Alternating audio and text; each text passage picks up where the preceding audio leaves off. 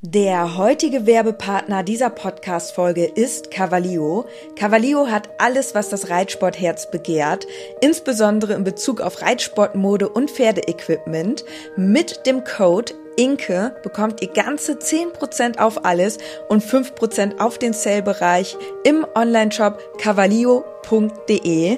Unser Code INKE ist so lange gültig, wie du dieses Intro hörst. Und jetzt wünsche ich dir ganz viel Spaß mit der Podcast-Folge. Hallo und herzlich willkommen zu einer neuen Podcast-Folge, Freunde. Wir sind zurück und jetzt haben wir einen ganz neuen Plan für euch ausgearbeitet. Hallo Inke. Hallo. Und zwar werden wir jetzt immer am Montag die neue Podcast-Folge aufnehmen. Eine ganze Zeit lang war das ja der Donnerstag. Das hat auch eine Zeit lang ganz gut funktioniert. Aber irgendwie sind wir doch ins Straucheln gekommen und haben uns jetzt darauf festgelegt, dass uns der Montag deutlich besser passt. Das bedeutet, montags wird die Podcast-Folge aufgenommen und montags wird sie direkt veröffentlicht, so dass ihr einen richtig coolen Start in die Woche habt. Wir starten jetzt mit dem Intro und dann geht's los.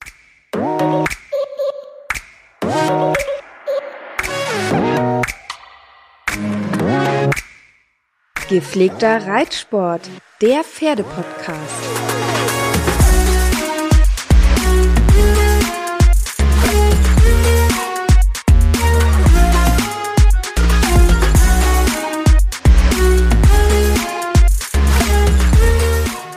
Wir wollen in dieser Podcast-Folge über das Wochenende sprechen, denn da war einiges los. Wie ihr euch vorstellen könnt, wir waren auf dem Turnier. Wie sollte es anders sein?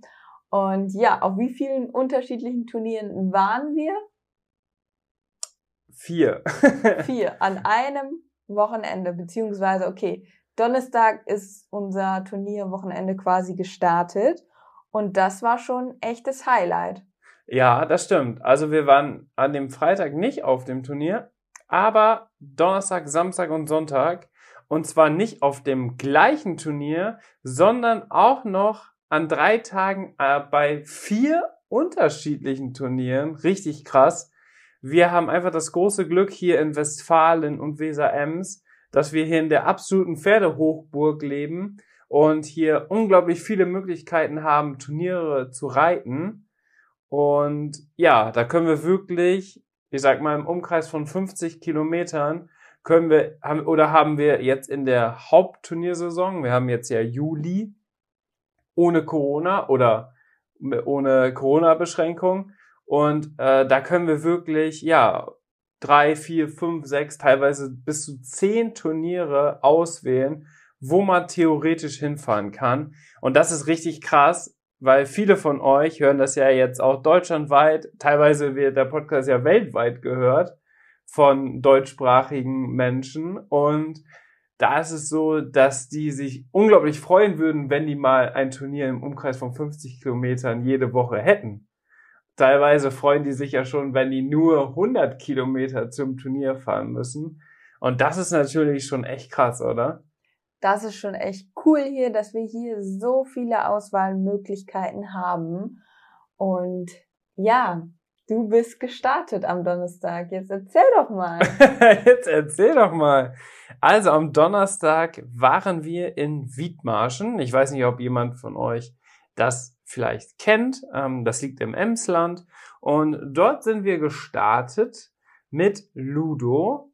Zu Beginn ein Stil A-Spring und im Anschluss eine Premiere. Und zwar ein Punkte A-Spring A2 Sterne mit Joker. also, ganz verrückte Prüfung. Und ja, das war unser erstes Zwei-Sterne-A-Springen, was natürlich auch nochmal was ganz Besonderes ist, denn ich bin tatsächlich zuvor noch nie einen Zwei-Sterne-A-Springen gegangen. Rimondo sagt tatsächlich was anderes. Irgendwie steht da drin, dass ich angeblich mal mit Bube im Zwei-Sterne-A-Springen gestartet wäre. Stimmt aber nicht. Also angeblich ist Samurai auch schon mal in einer Zwei-Sterne-Pony-M-Dressur gestartet. Ja. Was irgendwie auch keinen Sinn macht. Also da stimmen die Daten nicht unbedingt. Nicht Immer. unbedingt perfekt. Also da ist, stimmt schon vieles, aber nicht alles. Äh, deswegen einige von euch, das weiß ich ja, gucken auch immer ganz gerne mal bei Rimondo und Co., um äh, dann zu schauen, wie man war, Ergebnisse. Und was das Coole ist, da sind ja teilweise auch Turniervideos, die guckt man sich ja auch immer ganz gerne an. Und da ist es aber wirklich so, dass da wirklich drin steht, dass ich im A 2 Sterne gestartet wäre. Stimmt allerdings nicht, bin ich noch nie gestartet. Umso mehr war das natürlich für mich jetzt am Donnerstag dann eine echte Premiere. Ludo, der ist ja auch schon mal im, in seiner Vorzeit im zwei Sterne A und auch schon in Springpferdeprüfung der Klasse L gestartet. Aber für mich war das natürlich eine Premiere. Und ja, wir sind gestartet in dem Ein-Sterne-Stil A-Springen und haben echt eine super gute Runde hingelegt und konnten mit einer 7,5 am Ende den sechsten Platz erreichen von, ich glaube, fast 35 bis 40 Startern. Also echt eine richtig, richtig gute Runde. Und dann war es natürlich so, da waren wir echt bereit für, ja, die Zwei-Sterne-A-Prüfung. Und man muss dazu sagen, Wiedmarschen im Springen, Enke wird gleich sagen, warum, im Springen ist äh, Wiedmarschen echt eines meiner absoluten Lieblingsturniere, weil die einen ganz großen Ebbe-Flutplatz haben und auch immer toll ausgeschriebene Prüfungen. Des Weiteren ist es da auch richtig schön alles gestaltet. Also ich finde diese Atmosphäre da vor Ort richtig cool. Allerdings ist diese Atmosphäre für Dressurreiter schon ein bisschen schwieriger erstmal darauf zurückzuführen, dass für dich Wiedmarschen auch ein ganz besonderes Turnier ist, ist ja auch der Hintergrund, dass du dort dein allererstes E-Springen gegangen bist mit Bube, genau vor drei Jahren. Und das ist halt schon echt crazy, wenn man sich das jetzt mal so durch den Kopf gehen lässt, dass du halt vor drei Jahren das erste E-Springen gegangen bist. Und also in meinem Leben. Genau, in ne? deinem Leben. Und bist davor ja auch noch nicht lange geritten. Deswegen ist es schon mal echt richtig cool, dass du dann dieses Wochenende schon in deutlich höheren Prüfungen Erfolg hattest. Aber da gehen wir später noch drauf ein. Warum ich persönlich dort nicht so gerne Dressur reite, hat einfach den Hintergrund, dass wir eine Woche zuvor dort waren und da war dann quasi nur Dressur. Und ja, was soll ich sagen? Samurai hat dort sehr, sehr viel zu gucken gehabt, beziehungsweise er hat dort gescheut vor dem Richterhäuschen oder war da glotzig, wollte da nicht dran vorbei, wie auch immer man das jetzt beschreiben will. Jedenfalls war die erste Prüfung total versaut, weil er da ähm, ins Richterhäuschen geguckt hat ich glaube tatsächlich nicht nur das Richterhäuschen, sondern auch die Lautsprecher, die da ja. aufgestellt waren, direkt daneben.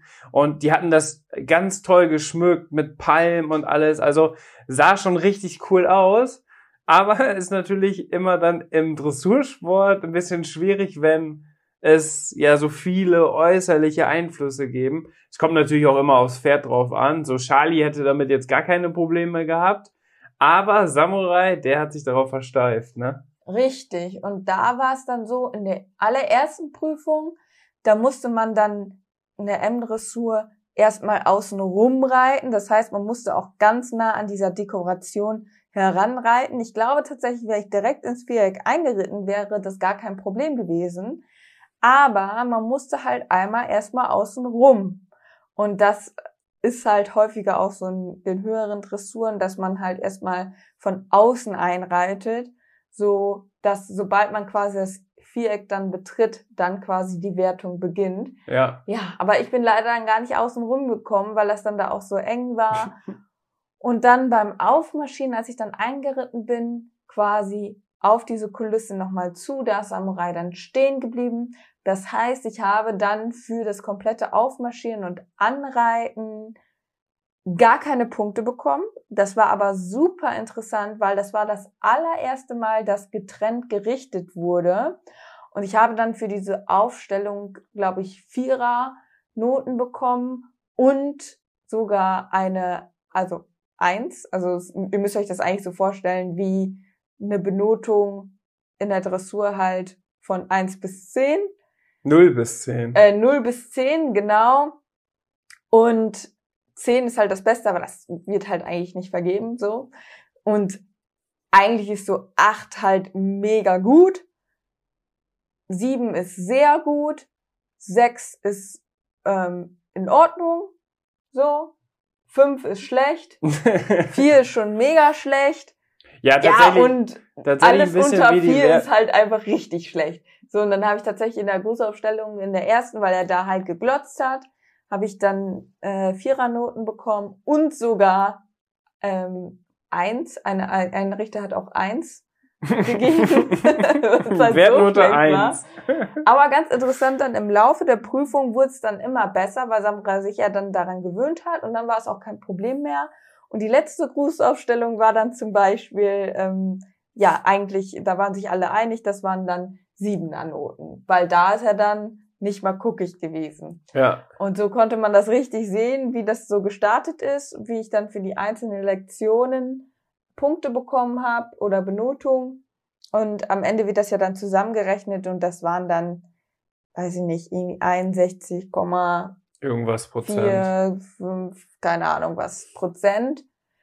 Das hat natürlich am Anfang ziemlich reingehauen, aber es war total spannend zu sehen, wie man dann für die einzelnen Lektionen ähm, Punkte bekommen hat. Und tatsächlich, glaube ich, wäre das so gewertet worden, so einfach nur mit einer einzelnen Note und zusammenrechnen und dieser riesengroße Anf äh, Anfangspatzer, da hätten, hätte ich wahrscheinlich den letzten Platz gemacht oder so. Weil, Ja, da hättest du, da hättest du dann, keine Ahnung, eine 5,5 oder 5,8 bekommen. weil das hätte dann oder hättest so, verzichtet. weil das wäre dann so direkt so ein schlechter Eindruck gewesen. Aber durch die Punkte hat sich das dann nochmal krass ausgeglichen. Und das war halt echt spannend. Deswegen finde ich das auch mega cool mit diesen getrennten Richten und dass man für jede Lektion halt eine Benotung bekommt. Und so war ich letztendlich dann, ja, natürlich jetzt nicht, nicht gut dabei, aber ich bin nicht letzte geworden. Und ähm, dementsprechend war es dann irgendwie cool, dass man dann doch irgendwie so auch im Viereck gedacht hat, weißt du, abhaken und jetzt die nächste Lektion richtig machen. Ja, ganz Das ist genau. ein ganz anderes Gefühl gewesen. Und du kannst ja auch, wenn du jetzt echt dann gute Passagen in der Prüfung hast, kannst du ja auch solche Patzer wieder ausgleichen.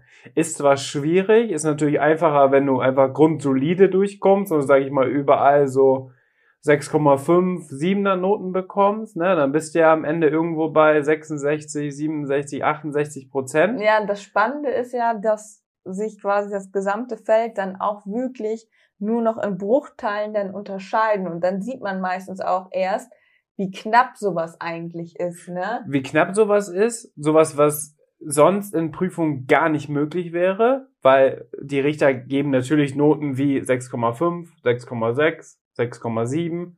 Okay, die hätte eigentlich eine 6,7 verdient, aber haben wir schon, geben wir dann eine 6,8. So, so verteilen die das natürlich ein bisschen immer beim Richterverfahren. Das ist ja auch gewollt so. Aber bei den Prozenten ähm, können die das nicht so steuern. Und da finde ich es auch mega krass, zum Beispiel, wie unterschiedlich die Richter dich sehen. Weil teilweise hatte ich dann einen Richter äh, auf Platz 6 gesehen, so zum jetzigen Zeitpunkt, da waren irgendwie acht Leute durch oder so. Und äh, hatte ich auf Platz 6 gesehen, der andere auf Platz 5. Und der dritte Richter bei M hatte ich zum Beispiel auf Platz 2 gesehen weil der hat diese Störung am Anfang, hat er einfach gar nicht oder hat er nicht so ins Gewicht gesetzt wie zum Beispiel die anderen beiden Richter. Und das finde ich auch ganz spannend, wie unterschiedlich die das dann handhaben. Genau. Und teilweise hast du dann vielleicht einen Patzer mit drin oder die Fußfolge ist falsch oder ein Taktfehler, was man zum Beispiel von C aus super gesehen hat, aber von M zum Beispiel aus nicht. So, und deswegen finde ich dieses getrennte Richten tatsächlich am Ende aber dann viel, viel fairer. Also da wird der Dressursport generell einfach fairer, weil sich das alles so ein bisschen ausgleicht und am Ende hat man halt immer die Möglichkeit, sich bestmöglich in jeder einzelnen Lektion zu zeigen. Und das, dann gibt es am Ende ja auch noch diese Noten Gesamteindruck, Gehorsamkeit des Pferdes, Einwirkung des Reiters und so. Das sind ja wirklich diese Noten, die man dann auch bekommt, wenn es ganz normal nach einer Wertnote gerichtet wird. Aber die sind ja dann nur wirklich ein Teil des Gesamten und das finde ich schon echt mega cool. Also macht viel mehr Spaß irgendwie auch zuzugucken, dann, ähm, wenn dieses getrennte Richten ist, weil dann überlegt man sich selber auch so, ja, okay, die Schrittfolge war jetzt richtig gut, da kriegst du bestimmt eine 7,5 und dann rückwärts richten, hat er irgendwie Quatsch gemacht, ja gut, da ist wieder eine Vierernote oder so. Ja, das war auf jeden Fall super spannend. Kommt leider noch sehr selten vor, dass dieses getrennte Richten angeboten wird. Also eigentlich umso höher, umso häufiger ist das dann auch zu sehen, dass Prüfungen so ausgeschrieben werden. In der M haben sie es jetzt zum allerersten Mal dann erlebt, aber wird häufig halt auch ganz klassisch halt gewertet. Ja, in der S-Dressur schon häufiger eine Ein-Sterne. Ich glaube, ab zwei Sterne ist es schon Pflicht. Ich glaube, da gibt's das nicht mehr, das einzelne Richten. Ähm, und da sind die ja wirklich immer unabhängig voneinander und können sich ja auch nicht absprechen. Die sitzen ja auseinander. Das ist ja auch bewusst so gewählt, ne? dass die Richter sich nicht absprechen können. So dass der eine sagt, ja, das, für mich ist das eine 7 und der andere sagt, nee, für mich ist das eine 6.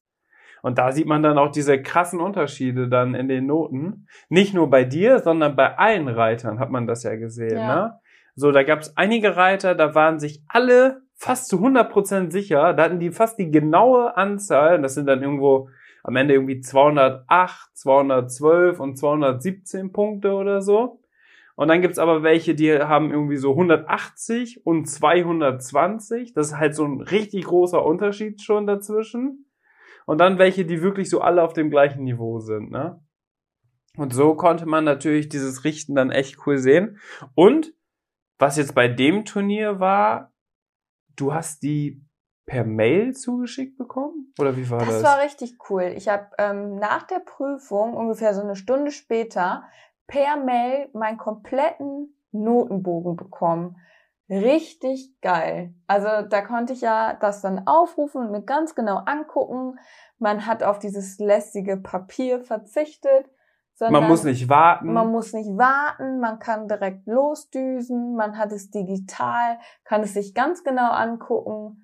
Und, ja. und direkt mit ins äh, neue Training nehmen, ne? Ja, also Weil man da genau sieht, woran muss ich arbeiten, woran und vor allem konntest du es ja auch gut lesen, ne? Also es war sogar digital geschrieben.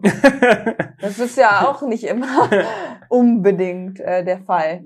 Nee, äh, vor allem die, die dann immer das Protokoll schreiben müssen. Die Richter diktieren ja quasi etwas ganz schnell und die, die das Protokoll schreiben müssen, das sind ja oft welche dann vielleicht auch vom Verein und so weiter, die das ganz schnell mitschreiben müssen, um dann nicht zu verpassen, ne? Und das ist natürlich echt richtig cool. Also da war man also das ist wirklich schon ein großer, cooler digitaler Fortschritt. Ich würde mir wünschen, dass es das häufiger gibt, aber ich denke, da wird sich die Zukunft auch hin entwickeln. Auf jeden Fall. Ja, dann war es so, dass ich ja daraufhin am nächsten Tag nochmal gestartet bin. Und da war es dann so, dass ich das allererste Pferd war und dann bin ich schon extra ein bisschen früher ins Viereck angeritten, weil ich mir gedacht habe, komm, dann kann ich mir jetzt die Zeit nehmen und da ähm, außen noch in Ruhe rumreiten, ihm alles in Ruhe zeigen. Natürlich, am Anfang der Prüfung kommt ja meistens so eine Lautsprecherdurchsage, hallo, das hier ist die Prüfung, bla bla bla, hier wird gerichtet, bla bla bla. Äh, so, da wird ja erstmal lange gequatscht. Und das kam natürlich dann über diese Boxen auch raus. Und das war ja auch mitunter ein Problem, wo Samurai nicht dran vorbei wollte. Und dann war ich da im Viereck und dann kam das da so laut aus den Boxen raus, dass er das dann natürlich auch wieder direkt gruselig fand. Und ja, das grundsätzlich alles, was dann da um den Richtertisch herum war, war, äh, war für ihn dann ein schwarzes Tuch. Und so war es dann, dass ich gar nicht mehr, also er hat dann so geguckt, dass ich gar nicht mehr aufmarschieren konnte. Und dann habe ich die Prüfung abgebrochen. Einfach ohne Druck am langen Zügel, ihn ganz langsam. Ich habe mir dann halt Zeit genommen, die ich dann theoretisch für die Prüfung genommen hätte. Ähm, haben die Richter dann auch gesagt, die haben gesagt, wird heute nichts mehr, ähm, nehm dir die Zeit, reit noch ein bisschen rum, weil die in der zwei Sterne, das war eine zwei Sterne M-Dressur, so ab M-Dressur meistens gibt's auch feste Startzeiten, so dass die Reiter sich auch perfekt auf die Minute genau vorbereiten können und genau wissen, wann sie dran sind. Und dadurch, dass es bei dir ja nach einer Minute quasi zu Ende war, hattest du dann ja aber noch drei, vier Minuten Zeit, bis die nächste Startzeit begonnen ist. Und deswegen haben die Richter dann gesagt, nimm dir die Zeit, reit ein bisschen rum und so weiter. Genau, und ja, und dann ich, hat's Klick gemacht. Ja, ich bin dann erst im hinteren Teil, erstmal so ein bisschen locker angetrabt, leicht getrabt und konnte mich dann immer weiter vorarbeiten zu der Schreckensecke. So, das hätte ich halt nicht im Vorfeld so machen können. Da hat man einfach die Zeit nicht. Aber die Zeit habe ich mir dann genommen und so konnte ich ihn dann alles ganz in Ruhe zeigen und er ist dann auch ganz lieb außen rumgelaufen. Ja. Ja, und dann ging's. dann ging's. ja, aber so ist es manchmal. Und es liegt nicht, und es lag, wie gesagt, nicht nur an Samurai, sondern die ersten sechs Starter in der Zwei-Sterne-M-Dressur haben drei nur eine Wertnote bekommen. Also alle drei andere, also inklusive Inke, hatten genau das gleiche Problem, dass die Pferde da ja gescheut haben und dass die da einfach keine entspannte und ruhige Runde machen konnten und deswegen am Ende auch auf eine Wertnote verzichtet haben. Und ja, drei von sechs am Anfang, das war natürlich dann auch schon heftig. Aber da konnte man natürlich auch sehen, dass es jetzt nicht nur an Samurai lag, sondern auch andere Pferde damit schon deutliche Probleme haben. Und es ist ja so, in der Zwei-Sterne-M-Dressur starten ja auch schon, sag ich mal, sehr erfahrene Pferde. So, da ist vielleicht mal ein sechs- oder ein siebenjähriges Pferd bei, aber oft natürlich auch ältere Pferde, die schon auch länger auf diesem Niveau sind. Trotzdem hatten die diese Probleme. So, und Samurai, der muss einfach auch jetzt noch viel mehr Erfahrung sammeln, auch auf dem Niveau. Auch mit solchen Sachen, wie es da jetzt war, dass man vorher nicht aufs Viereck geht und dann die Prüfung beginnt, sondern erst außen rumreitet und dann quasi aufmarschieren im Galopp ist ja ganz oft dann in der M-Dressur quasi direkt so in die Prüfung rein und dann geht's sofort los. Ne? Also es sind ja alles ganz neue, neue Sachen. Ja. Ja. Jetzt sind wir irgendwie total abgeschwiffen zu diesem eigentlich nicht so tollen Turnierwochenende zu. Nein, weil wir. Jetzt müssen wir wieder wechseln zu unserem jetzt zurückliegenden Superturnierwochenende. Denn dann war Springen angesagt und das war deutlich besser. Ja, wir sind ja dahin gekommen, weil das ja eines meiner Lieblingsturniere ist, aber nicht unbedingt für die Dressur, weil wir da immer solche Schwierigkeiten hatten. Das hatten wir auch letztes Jahr teilweise auch schon. Und ja, die machen aber immer das erste Wochenende meistens Dressur, das zweite Wochenende Springen. Und dadurch, dass da auch ja so viele Starter sind, so viele Nennungen, beginnt das Turnier schon am Mittwoch. Und am Donnerstag hatte ich dann mit Ludo die ersten beiden Prüfungen. Die, das DLA-Springen haben wir ja gerade schon beschrieben, da wurde ich Sechster, platziert, richtig cool. Und dann das Zwei-Sterne-A mit Punkte ähm, und Joker. Das heißt, am Ende ist noch ein schwieriger Sprung, der quasi aber das Doppelte auch an Punktzahl gibt. Und ich sag mal so, Ludo und ich haben gekämpft und wurden am Ende belohnt. Also ich hatte den Plan, weil ich wusste, das ist schon echt schwierig. Ähm, das ist wirklich ein schwieriger Parcours.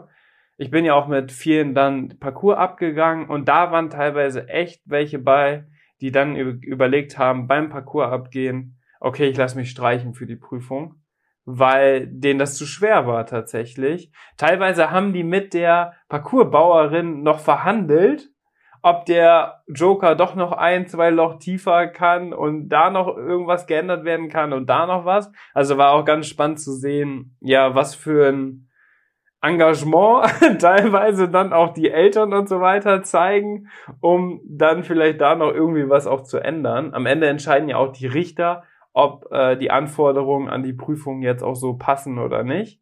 Also der Parcoursbauer baut ja den Parcours und am Ende müssen die Richter aber diesen Parcours abnehmen. Das heißt, der Parcoursbauer darf nicht selber entscheiden, ob das jetzt so okay ist oder nicht, sondern am Ende entscheiden das die Richter. Also die gehen auch den Parcours ab und äh, sagen dann, yo, passt so oder passt nicht so. Ja, und dann sind wir gestartet, haben gekämpft. Mein Ziel war es nicht schnell zu reiten, sondern einfach fehlerfrei durchzukommen, weil ich wusste, Viele werden in der Prüfung Schwierigkeiten haben und da werden wahrscheinlich nicht viele Nuller sein. Deswegen Nullrunde, kämpfen und damit sind wir vielleicht am Ende platziert. Genau das ist eingetreten. Wir haben gekämpft und am Ende gab es tatsächlich nur sieben fehlerfreie Ritte von, ich glaube, 39 Startern. Ähm, teilweise sind da auch welche mit ihrem Pferd gestürzt und so. Das war auch schon heftig. Das waren aber wirklich welche, die ganz wild durchreiten wollten. Das verstehe ich generell sowieso nicht, warum viele das auf dem Niveau immer so wild angehen. Naja, vielleicht, weil es in dem Moment dann nicht anders klappt, ne? Also, wenn du ein Pferd hast, was so heiß wird, dann ist man vielleicht im A-Springen auch noch nicht so erfahren oder so ein guter Reiter, dass man das zurückhalten kann. Oder gehe ich zumindest aus, wenn ich das dann so sehe, weil ich glaube, niemand reitet absichtlich so Kamikaze-mäßig. Ja, würde ich nicht sagen. Es gibt, ich glaube, es gibt so oder so. So Ludo, der könnt, mit dem könnte ich auch richtig schnell reiten, aber ich habe den halt unter Kontrolle, weil ich den zurückholen kann. Ich glaube schon, dass es welche im Parcours gibt beim A-Springen oder beim Zwei-Sterne-A, die wirklich ein bisschen die Kontrolle darüber verlieren und nicht mehr viel einwirken können und einfach das Pferd laufen lassen. Mhm. Und dann gibt es aber welche, wo die Eltern am Rand stehen und ganze Zeit nur am Schnalzen sind, ganze Zeit nur rufen, mehr Galopp, mehr Galopp. Pferd ja, ist schon, ist schon dreimal runtergefallen gefühlt und dann mehr Galopp, mehr Galopp. Also ganz, ganz schlimm mit anzusehen. Ähm, am Ende wurde eine mit Krankenwagen noch abgeholt und alles. So, und das ist halt nicht, ist halt nicht cool. Und die ist halt von Anfang an einfach super schnell losgeritten. Auszusprung einzeln schon Kamikaze-mäßig wo ich dann auch nicht unbedingt ein Verständnis dafür habe, bin ich ehrlich. So, und dann wird aber das noch von außen so gepusht und das finde ich halt ganz, ganz schlimm. Ja, naja. weiß jetzt nicht, ob das speziell jetzt in dem Fall so war oder was jetzt da die Hintergründe sind, das da kann man jetzt ja nur so über mutmaßen. Ne? Also genau. das äh, kann genau. man jetzt so nicht sagen, aber das kann ich bestätigen, dass es schon solche auch gibt, die das drauf anlegen wirklich und wo man auch manchmal merkt, jetzt gerade in der A ist es ja häufig auch so, dass da noch auch viele Jüngere dabei sind, dass ja, die teilweise echt auch negativ gepusht werden von ihren Eltern. Was oder ihren auch Trainern. Nicht so cool. Oder, oder von ihren Trainern, mhm. was auch nicht so cool ist. Natürlich gibt's auch den umgekehrten Fall, dass ähm, vielleicht die Eltern eher ähm, verunsichert sind und Angst haben und sagen, reite lieber langsam. Ich glaube, das ist häufiger der Fall als umgekehrt. Ja, Aber das fällt natürlich nicht so auf wie die, die da schreiend am Rand stehen. Am Ende muss man natürlich schon ein gewisses Grundtempo haben und es gibt ja auch viele, die untertourig reiten. Das habe ich ja am Anfang zum Beispiel mit Bube auch häufig gehabt. Und dann pa passieren auch viel häufiger Fehler, als wenn man wirklich dieses vernünftige Grundtempo hat. Nur, äh, wie gesagt, es gibt halt einige Fälle, nicht jeder, aber es gibt halt einige Fälle, wo es wirklich genauso ist und wo man am Rand steht und denkt, okay, hoffentlich kommen die glücklich durch und da passiert nichts. Ja, am Ende gab es sieben fehlerfreie Runden und ich war der sechstschnellste, also eine war noch langsamer als ich, aber das war ja auch mein Ziel, dass ich nicht schnell reite, sondern fehlerfrei. Und dadurch, dass so viele Nennungen in der Prüfung waren, wurde am Ende in zwei Abteilungen platziert. Und somit bin ich am Ende Dritter geworden. Und das ist natürlich jetzt mit Abstand mein größter Erfolg. Das ist schon, also da haben wir uns einfach mega drüber gefreut. Ja, so, das war natürlich ein mega krasser Start ins Turnierwochenende. Am Freitag war dann Pause und am Samstag sind wir losgefahren nach Greven. Dort bin ich mit Ludo ein A-Springen gegangen, auch ein Stil-A-Springen und da ist auch wieder was passiert, das kann man sich nicht vorstellen. da, da war es tatsächlich so, dass wir am Nachmittag mit Inke dann noch zum anderen Turnier gefahren sind. Und deswegen hatte ich ähm, bei der Meldestelle gefragt, ob ich ein bisschen weiter nach vorne gesetzt werden kann, weil wir ja nur diesen einen Anhänger haben und deswegen ähm, ja zeitig auch mit dann Samurai losfahren wollten zum anderen Turnier und damit das zeitlich passt, hatte ich halt gefragt bei der Meldestelle, ob man sich, ob ich mich nach vorne setzen lassen kann und ob das funktioniert. Und die meisten Meldestellen sagen, ja klar, das funktioniert, gar kein Problem. Das ist ja auch jetzt nicht irgendwas, womit man, sage ich mal, alles durcheinander bringt oder irgendwie äh, den Wettbewerb verzerrt, sondern auch im Springen, da geht's ja wirklich darum, du reitest deine Runde, kriegst eine Note und fertig. So, ne? Das ist ja nichts mit irgendeiner Reihenfolge oder so zu tun. Und ähm, normalerweise kann man da immer so ein bisschen schieben. So, jetzt war das aber bei der Meldestelle so, der war irgendwie am Telefon mega genervt, richtig genervt, obwohl das ja am Ende nennen die sich irgendwie Turnierservice Punkt Punkt Punkt. Deswegen ist es ja am Ende auch sein Job, ne? Aber er war mega genervt, weil ich habe mich mit Charlie auch noch streichen lassen, weil man das über Equiscore online nicht mehr machen konnte. Ist auch irgendwie noch doof, dass man das online nicht machen kann. Viele von euch Turnierreitern werden jetzt wissen, was ich meine. So, und dann äh, sagte er, ja, äh, mega genervt, wie gesagt, sagte er nur so, ja, ich notiere mir das mal. Tschüss.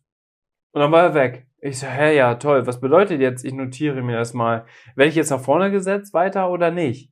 So, und ich war in der Starterliste 21. Starter. Dann haben wir bei der Meldestelle bei Inkes Turnier angerufen und haben Inke weiter nach hinten setzen lassen, weil wir das dann so zeitlich schaffen wollten. Die Meldestelle war auch mega nett, haben gesagt, ja, gar kein Problem, kriegen wir hin. Gut, dass ihr euch frühzeitig gemeldet habt, weil da sind ja auch die, die passenden Startzeiten gewesen. Dann haben die Inke nach hinten setzen lassen. Sie war erst, glaube ich, zweites Pferd oder drittes Pferd oder so und am Ende zwölftes oder dreizehntes. Und im M, in der M-Dressur ist das ja schon einfach eine Stunde später. So, weil M-Dressur dauert natürlich auch nochmal viel länger bei den jeweiligen Startern. So, dann sind wir morgens zu dem Turnier gefahren. Dann wollte ich das Springen reiten. Wir waren frühzeitig da, hatten Ludo schon fertig gemacht, mussten auch Stollen reindrehen und so. Deswegen hatten wir ihn zum Glück frühzeitig startklar. Und ich war aber immer noch 21. Starter. Auch eine halbe Stunde vor der Prüfung war ich noch 21. Starter. Das heißt, er hat es nicht aktualisiert. Dann habe ich ungelogen zu Inke gesagt, Inke, ohne Scheiß, vielleicht hatte er irgendwie so einen schlechten Tag, dass er mich jetzt extra ganz kurzfristig noch nach vorne schiebt, so dass ich Probleme bekomme beim Abreiten. Und ich habe dann gesagt, okay, Inke, ich guck noch mal jetzt in der Starterliste, die ausgedruckt ist, direkt da fünf Minuten vor der Prüfung, ob ich wirklich noch 21. Starter bin oder ob sich das wirklich verschoben hat. Weil im Internet, also die Ergebnisse und alles war live, das heißt, im Internet war auch eigentlich die aktuelle Version. Da geht man ja auch dann heutzutage von aus, dass das passt. Da bin ich aber nochmal hingegangen, fünf Minuten vor Start der Prüfung und habe auf die Tafel geguckt und in der Ta oder auf der Tafel bin ich an vierter Stelle.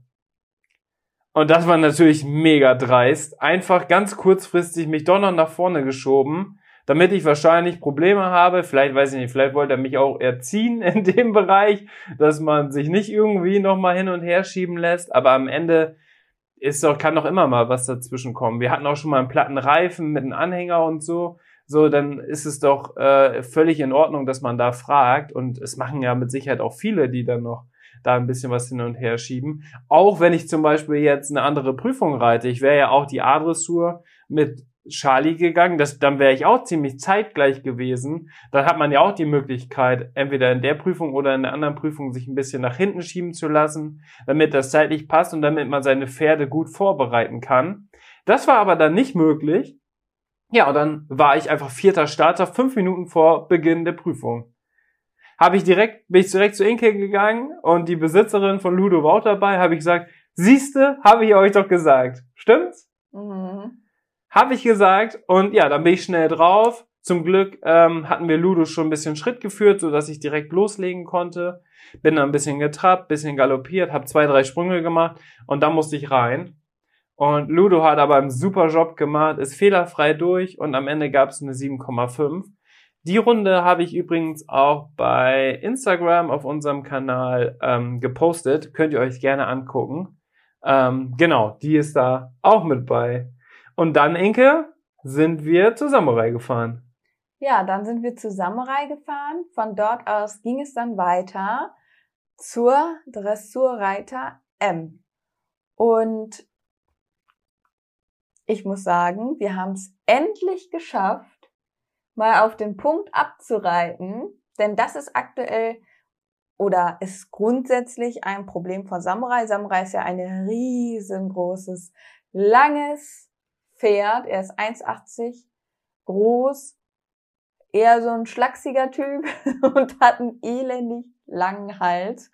Und ihr müsst euch vorstellen, Samurai ist so von den Lektionen und so, was das angeht, wirklich ein sehr talentiertes Pferd und er hat ja auch schöne harmonische Gänge und alles, aber durch seinen riesengroßen Giraffenkörper ja schon fast, ist es halt so, dass er für diese versammelten Lektionen oder grundsätzlich auch um diese Versammlung zu halten, vermutlich dreimal so viel Kraft braucht wie ein kompaktes Pferd. Das heißt, er braucht Kraft, Kraft, Kraft. Und wenn es irgendwo dran scheitert, dann ist es der Kraft eigentlich geschuldet, weil die Lektionen und so, das versteht der alles. Die kann er aus dem FF. Und auch wenn du dem was Neues beibringst, der versteht das sofort. Der ist richtig schlau. Und man merkt auch, dass es ihm einfach im Blut liegt, dass er das auch kann. Aber wenn er halt einfach nicht mehr diese, wenn er nicht die passenden Muskeln hat oder nicht die richtige Kraft, dann fällt es ihm unfassbar schwer und ähm, sich dann halt zu halten. In dem Sinne äußert sich das dann, dass er dann zum Beispiel es nicht mehr schafft, sich selbst zu tragen. Das ist ja so ganz klassisch, dass die Pferde dann abkippen, weil sie nicht genügend Kraft haben. Sie kämpfen dann noch total weiter und versuchen dann wirklich alles noch gut irgendwie zu machen. Aber wenn du in so einer Prüfung zum Beispiel bist und dein Pferd kippt komplett hinter die Senkrechte, weil es einfach nicht mehr kann und ja, sich selbst zu tragen, dann ist natürlich die ganze Prüfung hinüber und wird negativ bewertet. Und ähm, das ist so, sage ich, die Kraft ist der große Schlüssel bei Samurai. Und wir hatten es tatsächlich geschafft. Wir haben jetzt die letzten Wochen und Tage wirklich sehr intensives Krafttraining gemacht. Sprich, dass wir erstmal an der Ausdauer gearbeitet haben, aber dann auch sehr, sehr viele Übergänge geritten sind, so dass er einfach wieder richtig, richtig gut in Form kommt. Er hatte jetzt über die letzte Zeit Kraft verloren, also im Winter war er eigentlich top. Und dann war es jetzt aber so, dass ich leider aus persönlichen Gründen, da will ich jetzt gar nicht so genauer drauf eingehen, aber hatte ich jetzt die letzten Wochen davor etwas weniger Zeit, so dass wir ihn nicht mehr ganz so intensiv trainieren konnten und wir haben ihn trotzdem viel trainiert, aber bei ihm ist es halt wirklich so, um auf diesem Niveau halt mithalten zu können, um diese Kraft aufbauen zu können, musst du wahnsinnig viel trainieren. Da geht das nicht, weiß ich nicht, man reitet dreimal die Woche, viermal die Woche, so, und fährt dann auch, so, weißt du, das, das funktioniert nicht. Du musst wirklich fünfmal die Woche mindestens richtig, richtig trainieren, damit er diese Kraft hält und aufbauen kann.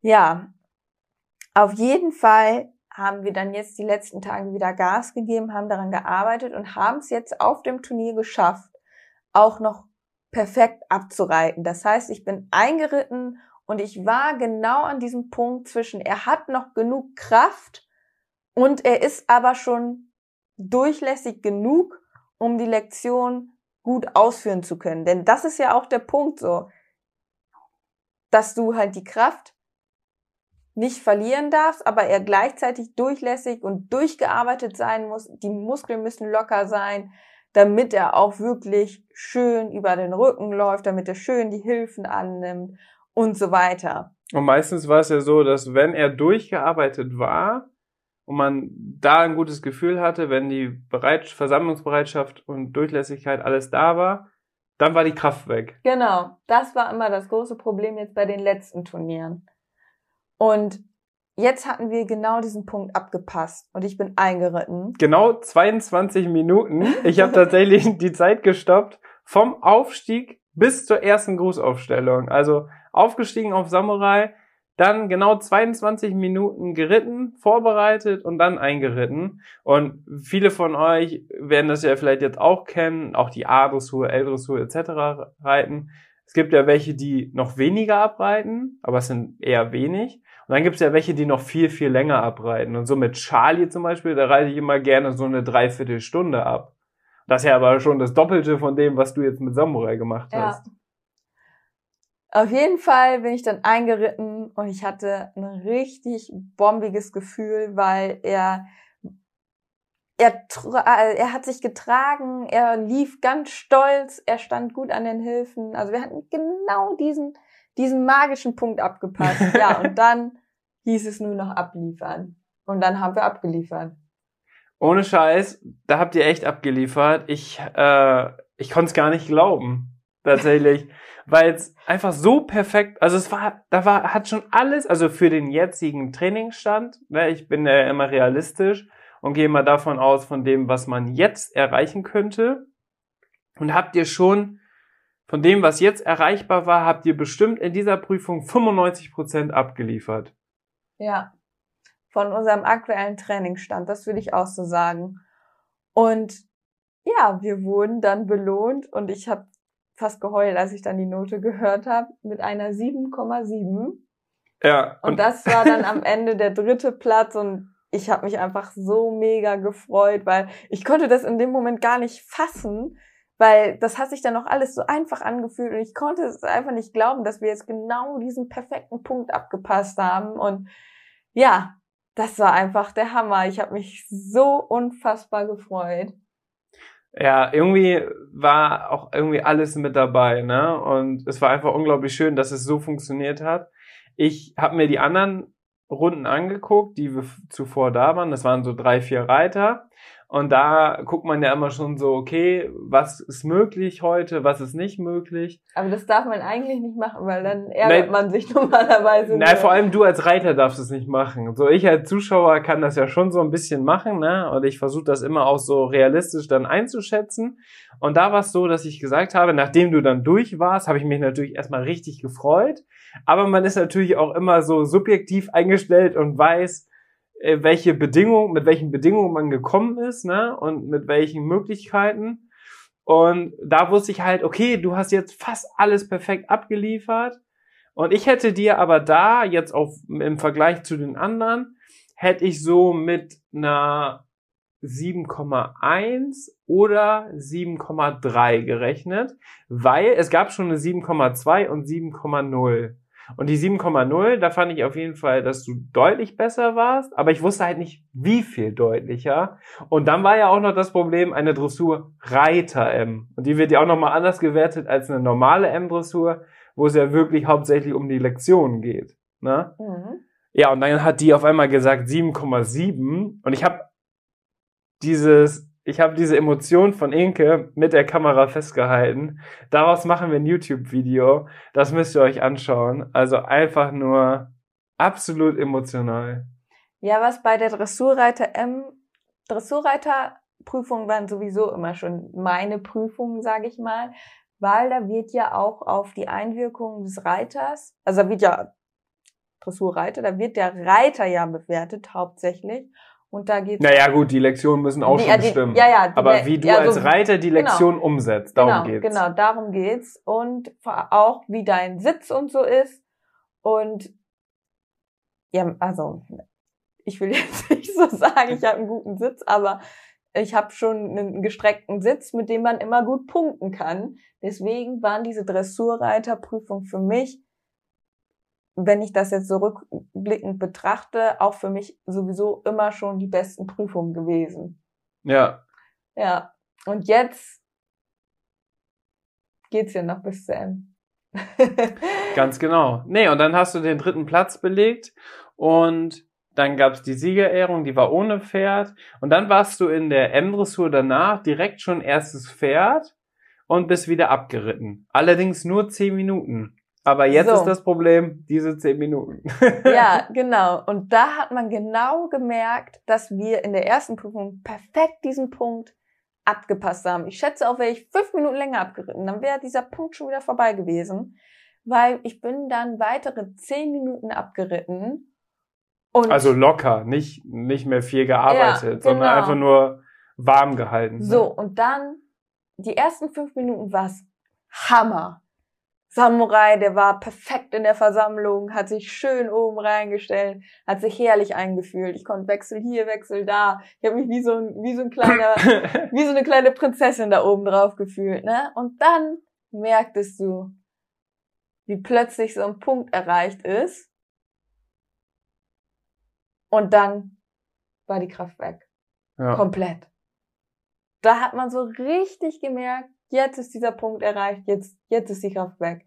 Und ich habe dann so gedacht, oh, ich habe es dann beim Abreiten schon gemerkt, dann habe ich versucht, nochmal zu aktivieren, zu motivieren, nochmal vielleicht über diesen Punkt hinaus zu reiten. Aber wenn da die Kraft vorbei ist, dann schafft es nicht mehr zu halten. Dann kippt der ab, kommt hinter die Senkrechte, dann läuft er so mehr oder weniger in, in den Boden rein und man hat dann fast keine Chance mehr. Das Problem ist dann, gewesen, dass er sich dann auch nicht mehr in der Lage gefühlt hat, zu traben, sondern es ist ja deutlich angenehmer für die Pferde ähm, einfacher einfacher äh, zu galoppieren als schön versammelt zu traben.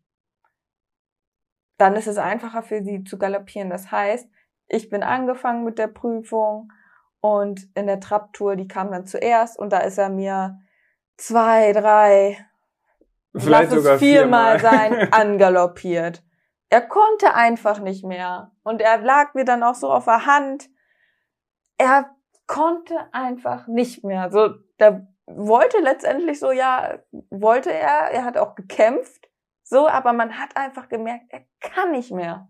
Und das ist natürlich so eine Versammlung. Man will es dann auch, oder ich muss es in dem Moment ja auch rausreiten. Ich kann dann da nicht so super, so in dem Moment müsste man eigentlich wieder richtig vorwärts reiten. Aber in dem Moment geht es ja um die Versammlung. Da kann ich nicht richtig vorwärts reiten, sondern also da muss ich ja die Versammlung zeigen und dann ja, schafft er es in dem Moment dann nicht mehr, weil die Kraft weg ist.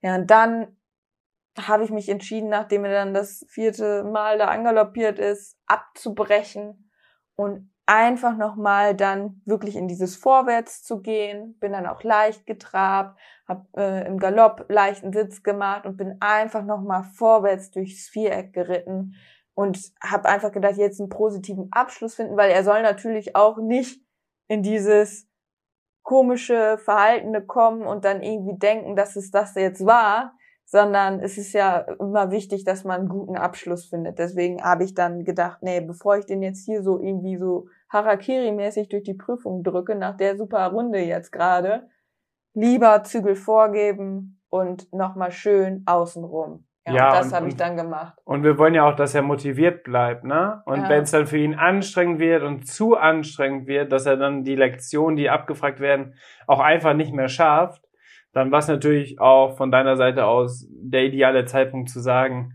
okay Leute, hier holen wir heute eh nichts mehr. Ich nutze die Chance ähm, und reite mit Ihnen hier jetzt noch ein bisschen vorwärts, ein bisschen entlastenden Sitz, ganz entspannt, um einfach einen guten Abschluss zu haben.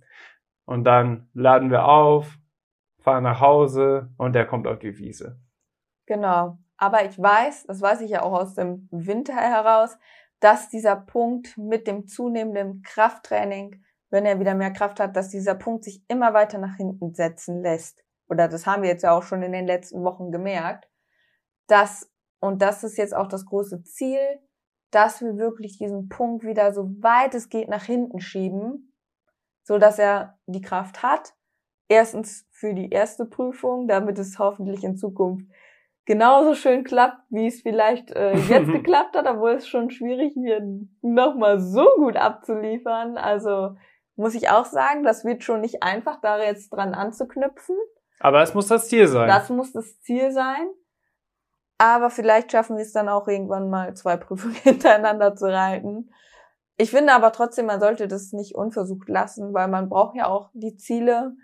Und ich finde, genau an dieser Situation hat man halt gemerkt, dass es einfach dieses große Kraftding ist und vor allem, wo wir dann dran an arbeiten müssen und wo wir dran ansetzen müssen. Und da bin ich jetzt eigentlich in einem guten Punkt, weil ich habe jetzt so das Gefühl, auch in der M-Dressur, dass ich mittlerweile auch als Reiterin sagen kann, okay, ich kann die Lektion reiten, in dem Sinne und kann mich jetzt wirklich auf das Krafttraining konzentrieren, weil das war lange Zeit so, dass ich immer nur Lektion, Lektion, Lektion reiten wollte, also sprich immer fliegende Wechsel, fliegende Wechsel, fliegende Wechsel, um das zu üben, weil ich Angst hatte, dass ich das nicht kann als Reiter. Ja. Ich musste das ja auch erstmal lernen, so, ne? Also kann man ja nicht direkt, das ist ja auch voll die Gefühlssache. Und Ja, ich bin glaube, dann lange Zeit einfach nur Lektion geritten. Jeder, der weiß, dass immer nur Lektion reiten auch kontraproduktiv ist, vor allem wenn man eigentlich Kraft aufbauen will und wo es eigentlich sinnvoller ist, ganz, ganz viele Übergänge zu reiten, was mir jetzt als Reiter vielleicht nicht so viel hilft in dem Sinne, aber dem Pferd. Ähm, und da bin ich jetzt gerade an einem guten Punkt, dass ich sagen kann, okay, ich kann jetzt auch locker mal keine Lektion reiten, weil es sitzt jetzt eigentlich so ein bisschen in mir drin, dass ich jetzt wirklich sagen kann, Krafttraining, here we go. Ja, und ich glaube, der fliegende Wechsel, weil du den jetzt als Beispiel angebracht hast, das ist schon die Lektion, wo diese Pferd-Reiter-Kombi perfekt harmonisieren muss. So, also es gibt ja, oder jeder Reiter und jedes Pferd sind ja sehr, sehr unterschiedlich und alle geben ja so unterschiedliche Signale, Hilfengebung und so weiter. Und bei dir und Samurai hat sich das jetzt so perfekt eingestellt. Du brauchst quasi nur an den fliegenden Wechsel denken und er macht den dann immer auch perfekt auf Hilfe.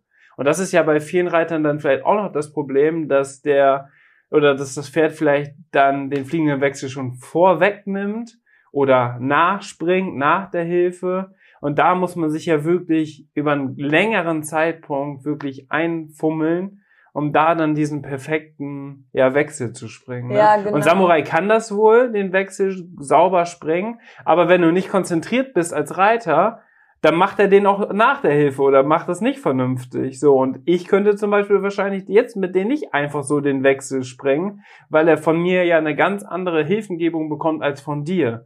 Und ihr seid da jetzt so perfekt drauf abgestimmt, so dass man sich darüber jetzt in der Prüfung eigentlich gar keine Sorgen mehr machen muss. Genau, und das war halt zum Beispiel am Anfang oder wo ich die ersten M-Dressuren geritten bin, ja noch ein ganz anderes Thema. Da war es wirklich richtig so eine Angstlektion, so, oh Gott, hoffentlich schaffe ich das jetzt, so auf den Punkt zu reiten, ne? Da war das dann überhaupt noch nicht so sicher. Und das ist echt, das ist ja halt auch so eine Lektion.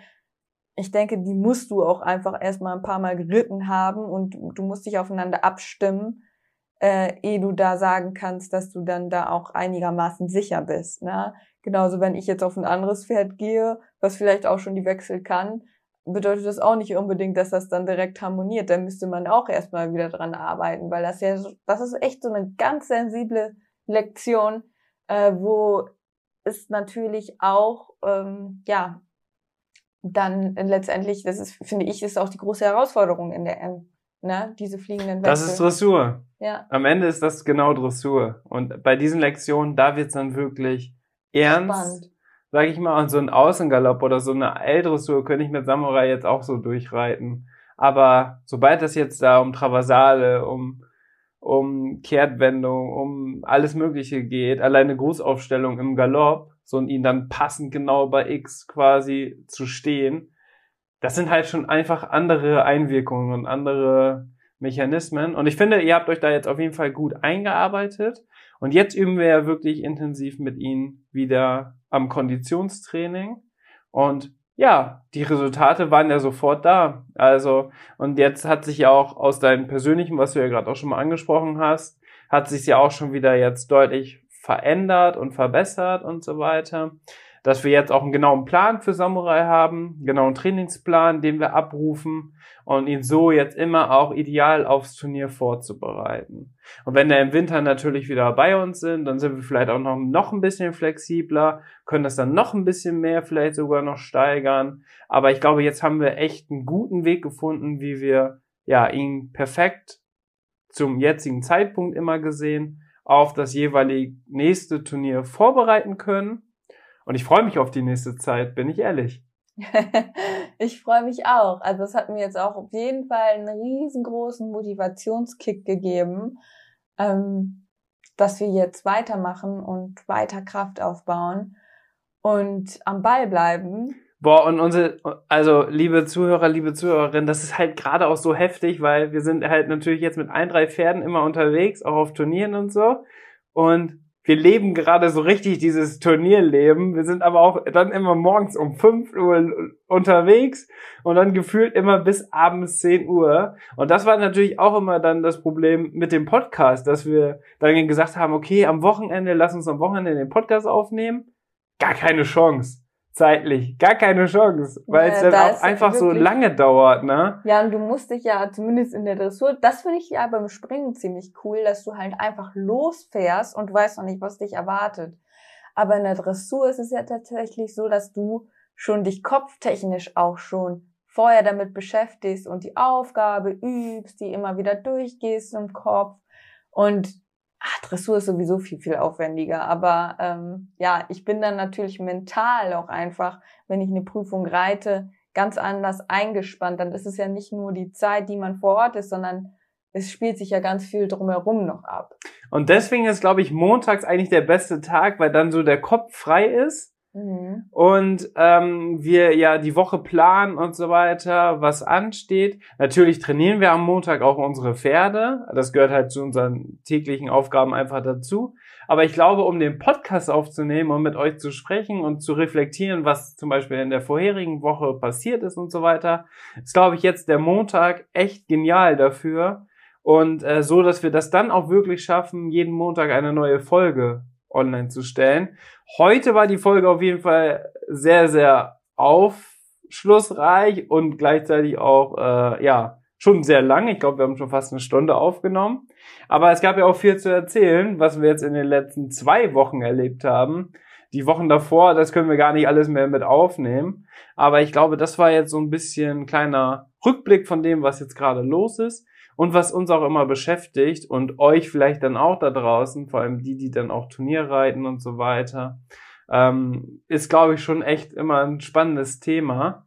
Nächste Woche wollen wir mit euch einmal ein kurzes Update machen, was neu so los war. Also nächste Woche Montag. Und dann wollen wir einmal über das Thema sprechen, Späteinsteiger. Weil du, Inka, hast vor allem auch viele Nachrichten dazu über Instagram bekommen dass ähm, dieses Thema noch einmal gerne auch im Podcast von uns beschrieben werden soll, wie alles angefangen hat, was man da gemacht hat, warum wir uns dafür oder warum ich mich vielleicht auch dafür entschieden habe und so weiter. Ich glaube, das ist ein spannendes Thema, wo wir dann auch einen themenbezogenen Podcast machen können, ähm, wo wir im Vorfeld dann einfach mit einem kurzen Update anfangen, wie die Woche gelaufen ist, was wir erlebt haben und so weiter, welche Hintergrundstories, wie zum Beispiel das mit der Meldestelle und keine Ahnung was, das erlebt man ja einfach in der Woche erst. Ähm, Erfolge, Misserfolge und zum Beispiel auch bei deinem Dressurturnier, das war ja ein ganz schmaler Grad zwischen unglaublich gute Note, beste Note, die du in der M-Dressur dir hättest je wahrscheinlich erträumen können zu dem Zeitpunkt und zehn Minuten später verzichtet. So, so schmal ist dieser Grad zwischen Erfolg und Misserfolg im Reitsport. Und das mit euch zu teilen hier im Podcast, das macht einfach mega viel Spaß. Und da hört man ja, ich laber hier die ganze Zeit bla bla bla. aber es macht einfach Spaß. Ich möchte an dieser Stelle auch eine Ankündigung machen, denn wir haben fleißig gefilmt, insbesondere jetzt auch im Bezug auf das Turnier mit Samurai. Da haben wir im Vorfeld auch trainiert und die Aufgabe geübt. Das haben wir auch alles einmal filmerisch festgehalten. Und dazu soll es jetzt die Woche über ein YouTube kleines Videoformat geben, in dem Sinne, dass ich drei Videos, die aufeinander aufbauen, zu diesem Turnier posten werde. Also sprich Training, Vorbereitung und dann das Turnier selbst. Und bei dir wird es natürlich auch noch das Turnier Follow Me Around geben rund um deine erste zwei Sterne A Platzierung. Genau, da haben wir auch gefilmt und ähm, wie gesagt, in, am Samstag das Stilspringen, wo ich nur so wenig Zeit hatte zum Abreiten, das habe ich schon auf Instagram online gestellt, das könnt ihr euch da anschauen. Und gestern waren wir auch noch mit Ludo los auf dem vierten Turnier in Berge das war ein ganz spannendes Turnier, weil das da alles so rustikal und irgendwie so geländemäßig war. Also ganz verrückt, so auf dem Platz. Das war jetzt kein riesengroßer Platz, aber auf dem Platz waren auch noch Bäume und so weiter. Also gab es auch viel zu gucken. Die Richter saßen in so einer ganz alten Kutsche, wie man aus so einem Westernfilm kennt. Also richtig witzig. Also eine richtig coole Turnieratmosphäre. Aber natürlich für die Pferde nochmal so was ganz anderes als jetzt so ein großer Platz in Wiedmarsch und so alles professionell, ne? Du musstest auch zum Springplatz musstest du erstmal so einen Ball So einen Hügel hoch, ja. reiten. Einfach so einen Hügel hochreiten zum Platz. Ähm, wahnsinnige Geschichte auf jeden Fall. Und da hatten wir leider in der ersten Runde einen ganz leichten Fehler. Der war auch ziemlich unnötig tatsächlich. Sehr ärgerlich. Ähm, und in der zweiten Runde, das war kein Stilspringen wie in der ersten, sondern ein A-Springen mit steigenden Anforderungen. Dort hatten wir zwei leichte Fehler. Wir mussten allerdings auch ziemlich lange auf die zweite Prüfung warten. Es war ziemlich warm und wir hatten ja schon ein intensives Turnierwochenende hinter uns. Deswegen war vielleicht dann auch bei Ludo ein bisschen die Kraft raus, weil der ist ja auch gerade noch so im Muskelaufbau und so. Ähm, da hat er auch zwei leichte Fehler gemacht, aber sei ihm verziehen, denn ähm, wenn ich wahrscheinlich besser geritten wäre, hätten wir das auch verhindern können. Unser Plan ist aber aufgegangen, zwei Runden zu reiten, wo wir gut durchkommen. Und wenn dann mal so ein Fehler passiert ähm, und wenn es nur so ein Netzroller ist, dann ist das total fein und ich freue mich darüber. Eher er macht solche leichten Fehler, als wir haben, als dass wir irgendwelche großen Probleme bekommen im Parcours. Und da ist Ludo einfach mutig und will eigentlich immer null gehen und versucht immer sein Bestes zu geben. Und diese Einstellung, die finden wir halt richtig, richtig gut.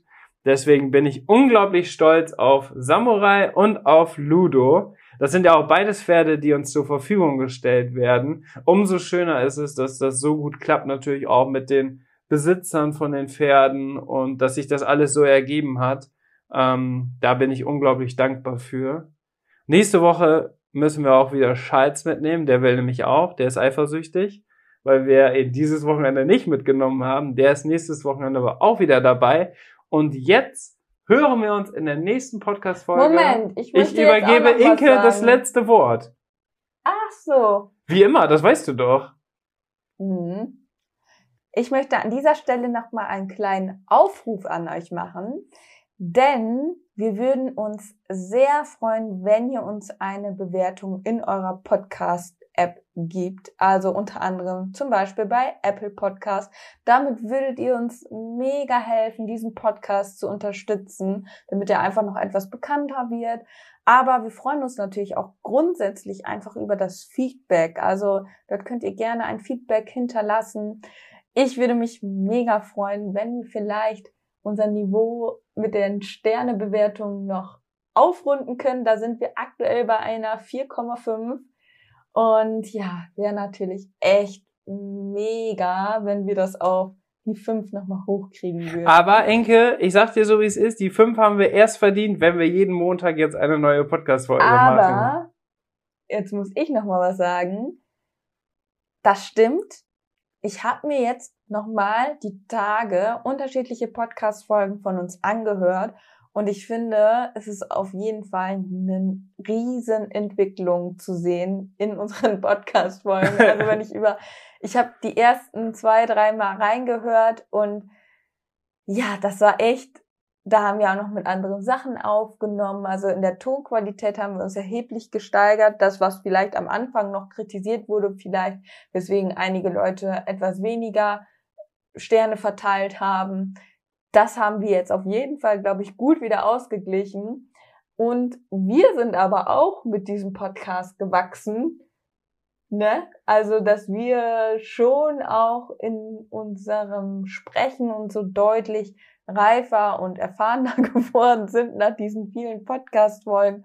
Und manchmal denke ich so, ach Mensch, eigentlich müsste man jetzt nochmal neu starten mit dem Wissen und mit deren ja. mit der Einstellung, dass man jetzt nochmal richtig geil startet, weil die alten Podcast-Folgen natürlich von der Qualität noch was anderes sind. Aber was ich ganz cool fand, war unser Intro, wo wir noch ähm, eingesprochen haben, wie Charles und Bube sich unterhalten.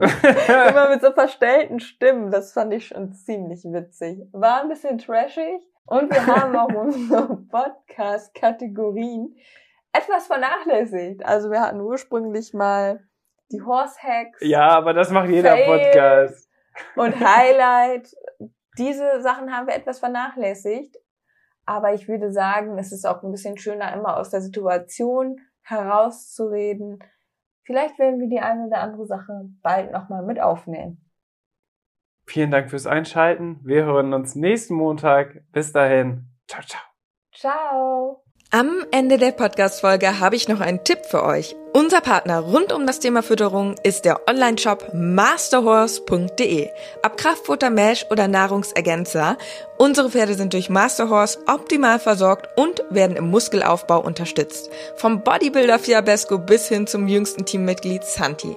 Aber auch unser Hund Schnucks, der hier im Podcast ab und zu mal zu Wort kommt, freut sich täglich über sein Hundefutter von Masterdog. Ich weiß, im Moment steigen die Kosten im Tierhalterbereich enorm. Daher freuen wir uns, dass wir euch gemeinsam mit Masterhorse und unserem Code 06inke etwas unterstützen können. Denn ob Pferde oder Hundefutter, mit unserem Code sparst du ganze 10 Euro auf deine Bestellung. Der Mindestbestellwert ist 50 Euro und der Code 06inke ist so lange gültig, wie du dieses Outro hörst. Wir hören uns in der nächsten Podcast-Folge wieder. Bis dahin, ciao.